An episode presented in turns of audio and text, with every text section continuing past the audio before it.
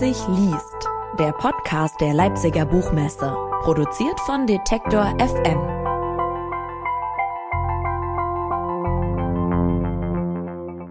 Ich heiße Ina Lebedjew. Ich bin eine CIS-Frau, ich bin weiß, ich habe keine Behinderung, ich bin ostdeutsch, ich bin Mutter, mein Vater stammt aus Russland, ich habe studiert und habe wohl sowas wie eine mittlere Führungsposition. Mit einer ähnlichen Selbstbeschreibung beginnt die Autorin, Aktivistin und Journalistin Hadija Haruna Oelker ihr Buch Die Schönheit der Differenz miteinander anders denken. Darin versucht sie eine plurale Gesellschaft zu beschreiben und zu feiern. Dafür war ihr Buch für den Preis der Leipziger Buchmesse nominiert. Wir wollen nicht nur miteinander anders denken, sondern auch miteinander darüber sprechen. Hallo, schön, dass du da bist. Ja, danke für die Einladung. Du hast dieses Buch auch geschrieben, weil du selbst Differenz erfahren hast und ähm, sowohl in der journalistischen Arbeit als auch als Aktivistin hast du dich für mehr Perspektiven stark gemacht. Wann hast du denn das erste Mal bemerkt, dass du anders behandelt wurdest oder wirst? Also ich habe ja das, das ganze Buch ist ja sozusagen in der Rückschau geschrieben und ich habe auch vieles versucht zu erinnern, mich nicht an alles erinnert und äh, bestimmte Erinnerungen ja auch gesetzt, um etwas zu beschreiben. Und meine erste Erfahrung sicherlich ist die in der Kindheit, im Kindergarten ganz simple Erfahrungen mit einem Lebensmittel verglichen zu werden und äh, damit keinen Umgang gefunden zu haben und das mit meinem Vater besprochen zu haben, der mir dann eine Plakette gegeben hat, damit ich mich immer stark fühle. Also sozusagen mein erstes Empowerment-Tool der Selbstbestärkung bekommen, ohne dass wir je über Rassismus gesprochen haben zu dieser Zeit. Also das habe ich erst sehr spät getan. Also es gab ähm, von meinen Eltern Antworten auf Rassismuserfahrungen, aber sie hatten noch keinen Rahmen. Das heißt, erst später habe ich begriffen, dass das alles das schon war. Also sie waren im Grunde kindgerecht verpackt einfach auch oder oder war es eine Beides vielleicht. Also vielleicht der Versuch, es kindgerecht zu verpacken, bei gleichzeitigem keine Sprache dafür haben, weil es war ja eine Zeit, in der noch weniger darüber gesprochen wurde als jetzt und es wirklich keine Worte für bestimmte Dinge gab und äh, auch viele Dinge verdrängt wurden aus einem kollektiven Gedächtnis, aus einem gesellschaftlichen Diskurs gab es noch, man war ja mit der Aufarbeitung noch ganz woanders. Auch meine Eltern als ein sogenanntes biracial Paar, meine Mutter ist weiß, mein Vater ist schwarz, in Deutschland in den 80er Jahren, ähm, zwar in der Stadt Frankfurt am Main, also schon urban, aber trotzdem, also ich ich habe später ja auch viel gefragt und viel erfahren. Also aus einer Elternperspektive kennt man das vielleicht. Man ist ja auch mit sich beschäftigt, versucht das Beste und sieht bestimmte Dinge nicht. Mhm.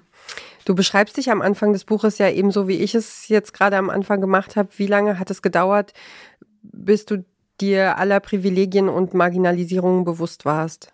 Das war wirklich ein Weg der Schritte zu verschiedenen Zeitpunkten im Leben. Ich beschreibe das ja auch als innere oder eigene meine Emanzipation. Und äh, die hat verschiedene, also die bringt verschiedene Erfahrungen mit sich. Also die erste war sicherlich mein Schwarzsein. Und da habe ich die ersten Schritte bewusst ab 16 gemacht.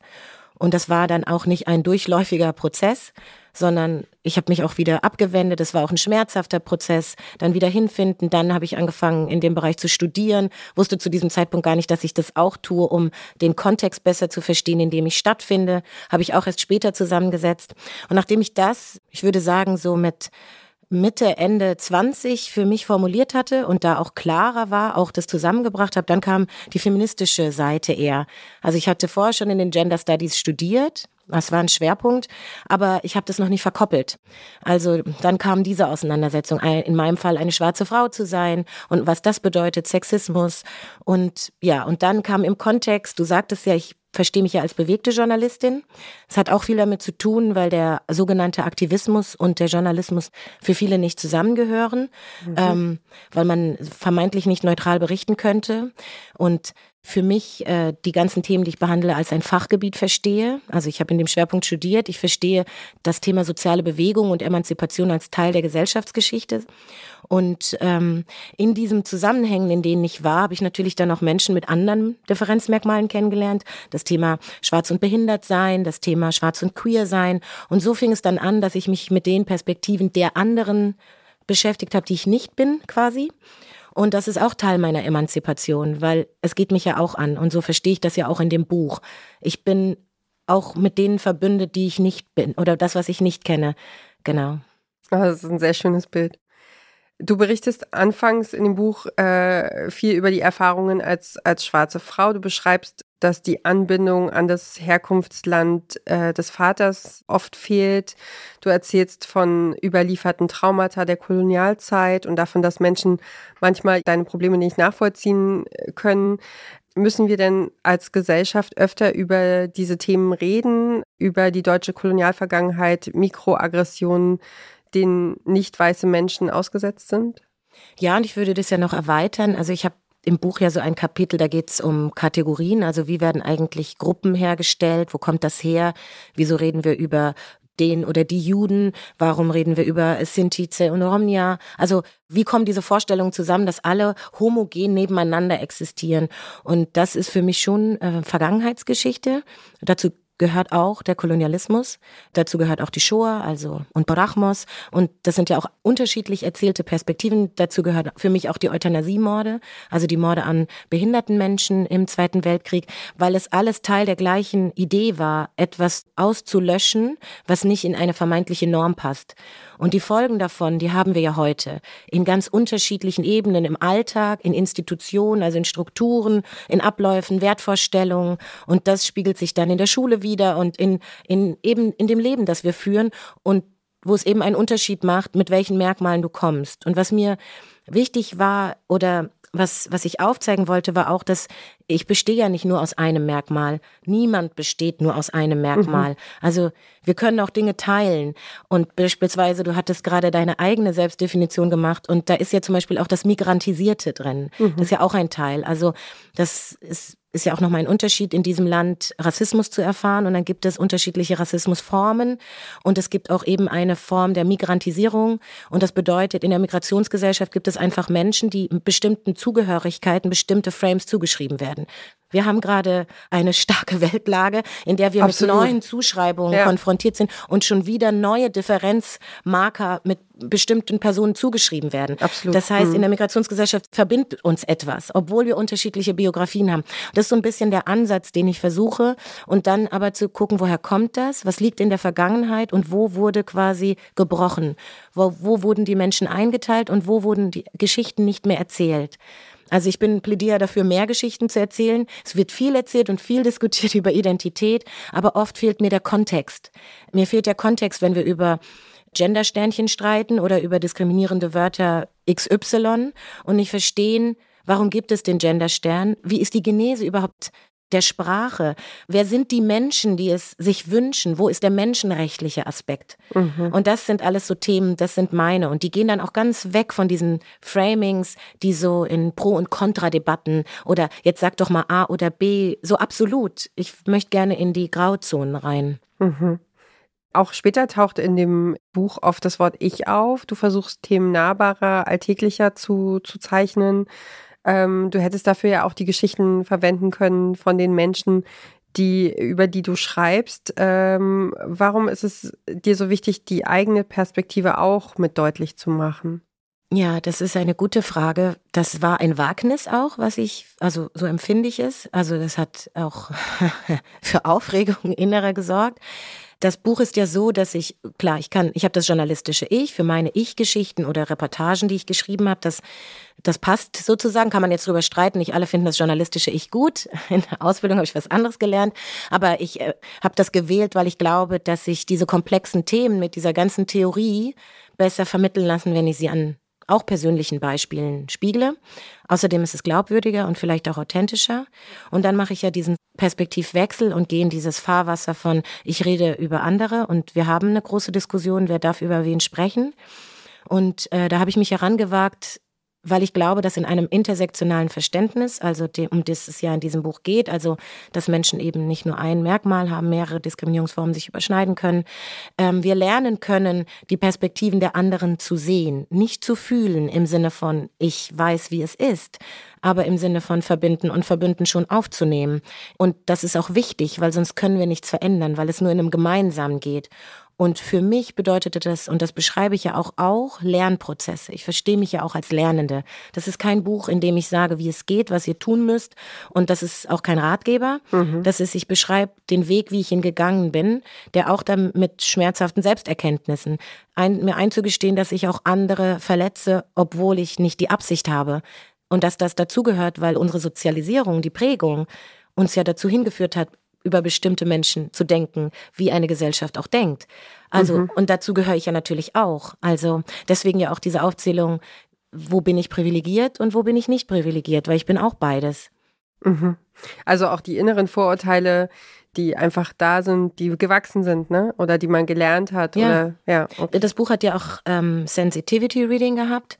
Das bedeutet, dass Menschen das Buch gelesen haben, die in den Bereichen, vor allem mit Fokus auf die Bereiche, die nicht meiner Lebensrealität entsprechen, aber auch in den Bereichen, die meine Lebensrealität besprechen, drüber lesen. Und das, ich empfinde, dass es ist ein redaktionelles Prinzip. Ich wünschte mir, an viel mehr Orten würde das eingeführt, um sich gegenseitig nochmal zu schauen, ist das anerkennend? Ist das Publikum, es sind alle mitgedacht. Manche würden jetzt sagen, das ist Zensur. Für mich ist es es nicht. Eher so ein Vier-Augen-Prinzip, also ganz simpel gesprochen. Und ähm, das waren so wohl auf einer professionellen Ebene Sensitivity Reader, aber ich habe es eben auch FreundInnen gegeben, die bestimmte Kapitel gelesen haben, die ich ja auch in dem Buch, deren Geschichten ich ja auch erzähle. Das ist ja meine Reise, die auch begleitet ist von Menschen, die in meinem Leben mich begleiten, die ich kennengelernt habe, die enger oder ferner von mir sind, mit denen ich unterschiedliche Prozesse erlebt habe. Also sowohl in meiner Familie als auch eben in den Kreisen der Emanzipationsbewegung, in denen ich unterwegs bin oder auch einfach in den Geschichten journalistischer Art, die ich erzählt habe. Und deswegen habe ich diese Ich-Reise gemacht, um zu zeigen, wie Positionswechsel für mich funktionieren können. Vielleicht führt das zu weit, aber ähm, also dieses Sensitivity Reading finde ich wahnsinnig interessant. Hat dir das äh, geholfen? Hat das das Buch äh, für dich besser gemacht? Definitiv. Also das Buch wäre bestimmt auch, also kein schlechtes Buch geworden im Sinne von, also ich habe ja schon viel gearbeitet zu diesem Thema. Es gab auch die Frage, warum machst du das? Du weißt doch schon total viel, aber da kommt jetzt auch dieser Punkt. Wir haben so viele Diskussionen gerade in den verschiedenen Bubbles, nenne ich es jetzt auch einfach mal, dass es gut ist, mit mehreren an einem Projekt zu arbeiten. Ich empfinde das auch als, das ist auch Teil dieses Buches, intersektional, diesen Denkraum will ich aufmachen, der bedeutete auch mein Buch so zu bearbeiten. Ich habe äh, während der Rückmeldung der Leute, die es gelesen haben, Dinge verändert in diesem Buch. Also innerhalb des Schreibens, also ich war fertig quasi, habe dann die Kapitel gegeben habe dann nochmal in ihnen gearbeitet.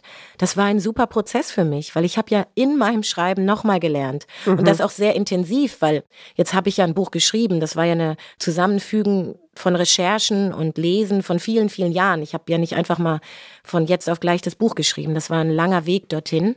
Und deswegen hat es das Buch besser gemacht. Das wird man auch lesen. Ich schreibe an den Stellen, wo ich nochmal nachgedacht habe oder wo jemand mich was gefragt hat. Das kommt auch drin vor. Ja, das ist aber großartig, dass das so, also dass man das miterleben kann in dem Fall.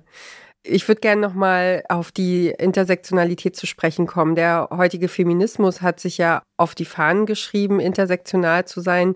Das ist auch der Ansatz des Buches. Manche übersetzen äh, diesen etwas akademischen Begriff mit Mehrfachdiskriminierung.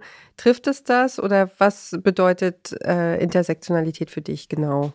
Ja, also Mehrfachdiskriminierung, wenn man es so versteht, dass es quasi sich addiert, das ist natürlich schwierig. Also dem würde ich jetzt nicht folgen, aber es ist eine Mehrperspektive, das stimmt. Und ich würde es immer so erklären, in meiner einfachen Definition, Diskriminierungserfahrungen einem Menschen überschneiden sich. Äh, eine schwarze behinderte Transfrau macht ihre Erfahrungen nicht nebeneinander, sondern die vereinen sich in ihrem Sein. Und deswegen ist es so wichtig, dass man seine eigenen Perspektiven und Differenzmarker, die man hat, gemeinsam denkt. Jetzt in der Begegnung von uns beiden beispielsweise ist das immer auch unsere Begegnung in dieser Gänze. Das heißt, da macht sich ein riesiger Raum auf an Denken, was ich alles nicht von dir wissen könnte, weil man nicht alles einem Menschen ansehen kann. Mhm. Also man kann uns jetzt direkt ansehen in schwarz und weiß, aber das ist nicht alles. Und aus einem feministischen Gedanken heraus natürlich total wichtig, weil wir in der zweiten Frauenbewegung ja gesehen haben oder die Geschichte zeigt, dass die Bewegungsgeschichte des Feminismus oft ein homogen, also die Gruppen haben getrennt, vermeintliche Gruppen getrennt. Die Behindertenfrauenbewegung hat, es gab eine schwarze Frauenbewegung, es gab eine queer schwarze Frauen, also die gab es und es gab eine weiße feministische Frauenbewegung der mhm. Alt-68er. Und man kann sich fragen, warum wurden bestimmte Kämpfe nicht zusammengekämpft und an welcher Stelle fing, begann es? Und die Intersektionalität ist schon alt als Denkraumkonzept. Es gibt große Namen, Kimberly Crenshaw, Audre Lorde, Bill Hooks, immer mehr Bücher werden ja jetzt auch ins Deutsche übersetzt. Ich habe sie in meiner Uni gelesen und da geht es um Intersektionalität. Und das sind die Feministinnen der ersten Stunde. Man sieht, dass aus der schwarzen Trans, aus der queeren Bewegung ganz viel von diesen Denkräumen schon zu Jonah Truth in der Zeit der Versklavten hat über Ain't I a Woman erklärt, bin ich nicht auch eine Frau? Also mhm. wer sind wir Frauen? Dazu kommen weiblich gelesene Personen. Und ich glaube, dass zu begreifen, dass es kein Fahrplan ist, zu sagen, so macht man das, so geht intersektional denken, bitteschön hier Anleitung, sondern erstmal sich dem öffnen, mit wem bin ich eigentlich verbunden, weil wir bestimmte Erfahrungen im Patriarchat machen. Mhm. Also in einem größeren System, das bestimmte Menschen unterdrückt. Es gibt ja, Emilia Roark hat ja das Buch Why We Matter geschrieben, das ist ja sozusagen das erste Buch, das die Intersektionalität in so einem Mainstream-Publikum auch getragen hat. Und sie hat ja, es gibt ja die große Diskussion, es ist der Weltfrauentag, Frauentag oder ist es der feministische Kampftag? Und sie zum Beispiel wollte ja den Begriff Antipatriarchatstag prägen. Okay. Es ist ja auch interessant, weil was ist es eigentlich, was uns unterdrückt, ist die Frage. Und welches System klassifiziert uns, dass wir nicht zusammen sein können? Mhm. Und dann ist es eher das Patriarchat. Und dann auf einmal subsumieren sich eine große Reihe an Menschen und begleiten eine feministische Bewegung, in der ja auch Männer oder männlich gelesene Personen vom Gedankengang nicht ausgeschlossen sind. Es geht ja um gleichberechtigte Teilhabe. Also es würde die Bewegung sozusagen einfach viel, viel größer machen, viel weiter ja. und viel, ja, ja, okay. Also mehr, mehr zusammen im Grunde. Am Ende, am Ende steht ein mehr zusammen, was halt eben so einfach gesagt ist und gar nicht so einfach geht. Wir sehen die feministischen Kämpfe in den verschiedenen Strömungen und die gehen gegeneinander. Also das ist auch dieses Nicht-einander verstehen. Wir haben die große Debatte um, sind Transfrauen Frauen? Also mhm. das ist ja das, äh, was zuletzt viel in diesen Kreisen diskutiert wurde. Mhm. Im Grunde ist doch der Gedanke der Intersektionalität doch noch ziemlich jung und in Deutschland gerade erst so richtig auf dem Vormarsch oder sehe ich das falsch? Also in wissenschaftlichen Kreisen würde man jetzt sagen, nein, da gibt's den schon ganz lange, aber dann in, genau, aber in der Mitte, in so einer Mainstream-Mitte, also da würde ich sagen, kommt das jetzt so langsam. Und dann haben wir noch so Bubbles, also Social Media ist sicherlich der Begriff auch schon länger da und nutzt sich in gewisser Form auch an bestimmten Stellen ab, was auch wieder schade ist. Das ist so ein bisschen wie mit dem Begriff Identitätspolitik, der ja jetzt in dem Fall ein schlechtes Framing bekommen hat, mhm. obwohl er eigentlich beschreibt die Emanzipationsbewegung derer, die unterdrückt oder die marginalisiert werden. Und sie wird es auch so lange geben, solange das der gesellschaftliche Zustand ist. Das heißt, ich arbeite ja auch mit dem Begriff der Differenz, der auch aus der Wissenschaft kommt, der eigentlich ein sehr alter ist und gar nicht mehr so benutzt wird, weil der so bisschen neutraler ist. Intersektionalität ist auch sehr sperrig. Mhm. Also man kann auch schnell sagen, I'm an intersectional feminist, aber was heißt das? Ja. Also deswegen für mich ist das so, für mich ist das eine Art, Gesellschaft zu lesen und in meine Arbeitsweise zu integrieren. Und das tue ich im Journalistischen. Wenn ich eine Geschichte erzähle, ich erzähle nicht einfach nur eine Geschichte von einem Menschen, sondern ich versuche mir, was ist der Kontext? Wo ist, also wirklich ihn intersektional zu begreifen in all dem, was er sein könnte. Auch die Dinge, die ich nicht sehe. Deswegen ja auch in meinem Buch Themen zu Neurodiversität und eben auch Psyche und mhm. Wahrnehmung. Mhm. Weil das ja alles so Dinge sind, über die wir nicht so wirklich viel sprechen. Mhm. Sehr spannend. Also Feministinnen wollen sich für Frauenrechte stark machen und vielleicht gar nicht die Energie aufwenden, gegen Rassismus äh, zu kämpfen. Äh, ein Mensch mit Behinderung will nicht auf die Care-Arbeit oder kann nicht auf die Care-Arbeit von Frauen verzichten. Für manche ist es auch wichtig, um eigene Unterdrückung zu verarbeiten, jemanden unter sich zu wissen. Oft werden diese Kategorien alle dann gegeneinander ausgespielt. Also wie, wie redet man miteinander? Wie kommen wir zu diesem Meer zusammen? Ist vielleicht eine ganz große Frage, aber ja. ein Versuch. Ja. ähm, gut, das waren jetzt auch drei unterschiedliche Beispiele. Also ich glaube, das letzte Beispiel, wenn der Selbstzustand einer ist, dass sich jemand anderen unterdrücken muss, psychologisch, neurologisch, whatever, geschichtlich, biografisch geprägt, ähm, um zu sein, dann ist natürlich eine sehr schwierige Ausgangslage. Ich gehe jetzt mal von der weg weil mein Buch ist ja eine Einladung an alle, die ähm, versuchen wollen, ihren Gedanken andere Richtungen zu geben. Und ich glaube, das ist die innere Haltung. Also ich glaube, das ist schon eine globalgalaktische Antwort zu sagen, ähm, es gibt so diesen Satz, check your privilege, der gefällt mir nicht so gut, weil er ist auch wieder so, ja, wie mache ich das? Mhm. Also er ist schon gut, mhm. aber wie geht das jetzt? Mhm. Und ich glaube, es ist wirklich eine ehrliche und echte Auseinandersetzung mit sich selbst. Ähm, für mich funktioniert es nicht, irgendwie Diversität in einem Unternehmen etablieren zu wollen oder hier, wir müssen jetzt hier mal ein bisschen mehr offen und so wenn ich nicht verstanden habe, wie ich ticke und mein Team, also jeder Einzelne im Team und wie wir zusammen ticken und wie wir uns sehen.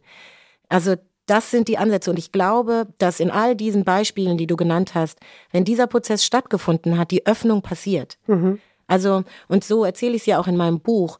Ich war an bestimmten Stellen, hatte ich das Wissen nicht, bin reingerannt in Situationen, das nenne ich auch Initialmomente. Dann hatte ich meine persönlichen Auseinandersetzungsgefühle damit. Und dann ist die Frage, was ich mit denen mache. Ob ich sie wegschiebe, ob ich sie abwehre oder ob ich mich öffne und die Arbeit tue, die dann damit zusammenhängt, nämlich mir dieses Wissen anzueignen und zu erklären, warum ich so fühle oder denke oder geprägt bin, wie ich es bin. Und diesen Prozess zu gehen, jetzt stell dir vor, durch all diese verschiedenen Themen, hm. ist kein kurzer, sondern ein langer Weg, Lebensweg vielleicht, mit einer Offenheit sich selbst gegenüber, dass ich Fehler mache. Also ganz simpel. Es ist, aber gleichzeitig auch offen bin und sage, ich will erfahren, ohne den anderen verantwortlich zu machen. Du musst mir erklären. Also, mhm. und wir haben viele Angebote. Also, mhm. man, es gibt äh, viele Menschen, die kostenlose Bildungsarbeit machen und ähm, denen man zuhören kann. Ich glaube, das ist auch oft so eine Haltung, die ich empfehlen würde. Einfach mal kurz zuhören, innehalten, habe ich oft gemacht. Den eigenen Widerstand aushalten und nach Hause gehen und nochmal drüber nachdenken. Mhm hilft vielleicht auch äh, Menschen, andere Menschen weniger zu verletzen, wie du gesagt hast. Ja, und, und auch nochmal zu gucken, was passiert im System, in mir. Das ist nicht nur in Bezug auf Differenz, ist ja auch in unserer Kommunikation so. Wir sehen ja auch, wie über die Themen des gestritten wird. Heißt ja auch oft, ich habe ja auch ein Kapitel zum Thema Emotionen, also Gefühl und Emotionen ist ein großes Kapitel, weil unsere Gesellschaft, so wie ich sie wahrnehme, sehr rational geprägt ist. Also mhm. die, die ähm, rational argumentieren, die, die sind die Neutralen, die haben das Sachwissen. Und die, die emotional sind, die Marginalisierten, die mit der Diskriminierungserfahrung, die können nicht nüchtern darüber sprechen. Die sind zu empfindlich. Und dann gibt es Diskussionen und man merkt, die Emotionen sind aber doch auf beiden Seiten, auf allen Seiten. Alle sind, was diese Themen angeht, emotional. Und warum? Weil wir bis zu dem Punkt vielleicht in einem Boot sitzen, dass wir unterschiedlich sind. Aber sobald wir über Diskriminierung sprechen, es sehr anstrengend für Leute wird. Das ist ein unangenehmes Thema. Und das ist ja auch mein Plädoyer. Die Schönheit der Differenz des Buch ist nicht eines, was nur sagt, alles so schön bunt hier, sondern die sagt, alles schön unterschiedlich hier, meine Haltung, aber auch, weil wir darüber sprechen, was uns unterscheidet und mit welchen Problemen das gesellschaftlich einhergeht und ich Lust machen will, Sprache dafür zu finden damit wir gemeinsam im besten Fall, das ist jetzt ein großes Bild, nach vorne gehen im Schulterschluss. Mhm. Ähm, für mich wäre es interessant, noch von dir zu erfahren, welche Rolle sollten Bildungs- und Erziehungseinrichtungen spielen, um uns da voranzubringen. Ähm, ja, ich genau. bin ja auch selbst Mutter und für mich, und das schwingt ja auch immer im Buch wieder mit, ist die Betrachtung der Kinder, also meines eigenen Kindes, aber auch anderer Kinder, ein guter Spiegel für die Gesellschaft und für erwachsene Menschen, um zu sehen, was wir alles nicht in der Kindheit gelernt haben und jetzt sozusagen uns aneignen müssten, wenn wir denn willig sind. Und das ist für mich auch der Ansatz. Es gibt Studien und alles das wird man lesen können, dass ab Dreijährige geprägt werden mit den Werturteilen unserer Gesellschaft. Und Kinder sehen früh die Unterschiede. Und hier sind so Fragen wie, was bekommen sie für Antworten, wenn sie die Unterschiede benennen? Das ist ein simples Beispiel. Es geht ja in meinem Buch auch zum Beispiel über Körper. So, ähm, ah, Mama, die Frau hat einen dicken Bauch und das sagt man nicht oder oh, guck mal, der Junge ist behindert. Also, das darfst du nicht sagen. Also, es gibt viele Framings, die sehr schnell passieren, so nonchalant dahingesagt. Und deswegen ist es eine große Aufgabe, sowohl für Eltern als auch für Bildungseinrichtungen, Schule, sich dieses Wissen anzueignen. Weil die Erziehungsaufgabe, wir sagen, reden oft von politischer Bildung bei Jugendlichen. Wir brauchen sie bei den Erwachsenen vorrangig, damit in der Jugendbildungsarbeit, in der Schule und in den Institutionen ein Wissen darüber herrscht, damit, wenn die Kinder sich in ihrer Differenz und in ihren Diskriminierungserfahrungen begegnen, eine Sprache finden und Antworten bekommen. Mhm. Denn das tun sie oft nicht. Wie viele Eltern kenne ich? Ich meine, bisher hatte ich Glück. Wir haben Orte gesucht, an denen ein großes Verständnis herrscht, sicherlich bewusst auch gesucht. Aber ich kenne viele Eltern, die ähm, an Grenzen stoßen, die Dinge thematisieren in den Institutionen und Widerstand erfahren und aber ihre Kinder eigentlich schützen möchten. Ich kenne, habe viele Kinder kennengelernt, die keine Sprache dafür hatten, wer sie sind. Und wenn das Elternhaus der einzige Ort ist, um diese Sprache zu finden, das müsste nicht sein, weil wir in einer Gesellschaft leben, in der die Strukturen dieses Wissen haben könnten. Mhm. Und gerade eben Bildungseinrichtungen. Es ist für mich Teil der politischen Bildung. Und äh, deswegen gehören diese Themen nicht nur in den Geschichtsunterricht, sondern interdisziplinär, also als Querschnittsthema in alle Fächer beispielsweise und in den Kindergarten. Die Schönheit der Differenz, gemeinsam Andersdenken von Hadija Haruna Oelker ist bei BTB erschienen, hat 556 Seiten und kostet 24 Euro. Vielen, vielen Dank für das interessante Gespräch. Danke für die schönen Fragen. Leipzig liest, der Podcast der Leipziger Buchmesse, produziert von Detektor FM.